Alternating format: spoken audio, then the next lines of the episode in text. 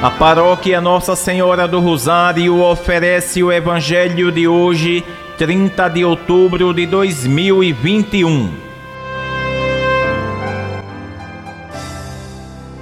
Proclamação do Evangelho de Nosso Senhor Jesus Cristo, segundo São Lucas, capítulo 14, versículos 1 e do 7 ao 11.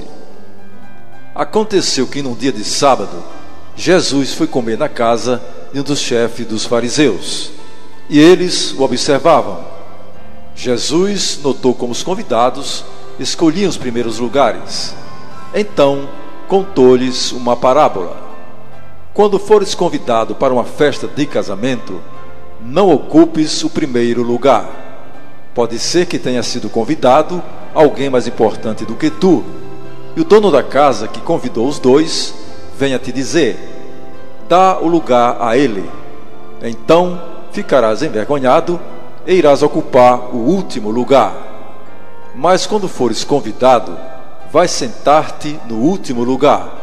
Assim, quando chegar quem te convidou, lhe dirá: Amigo, vem mais para cima. E isto vai ser uma honra para ti diante de todos os convidados.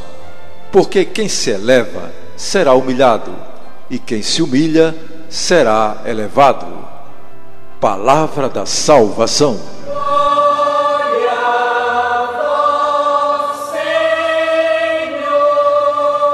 Amados irmãos e irmãs, a humildade é tão necessária para a salvação que Jesus aproveita qualquer circunstância para colocá-la em relevo.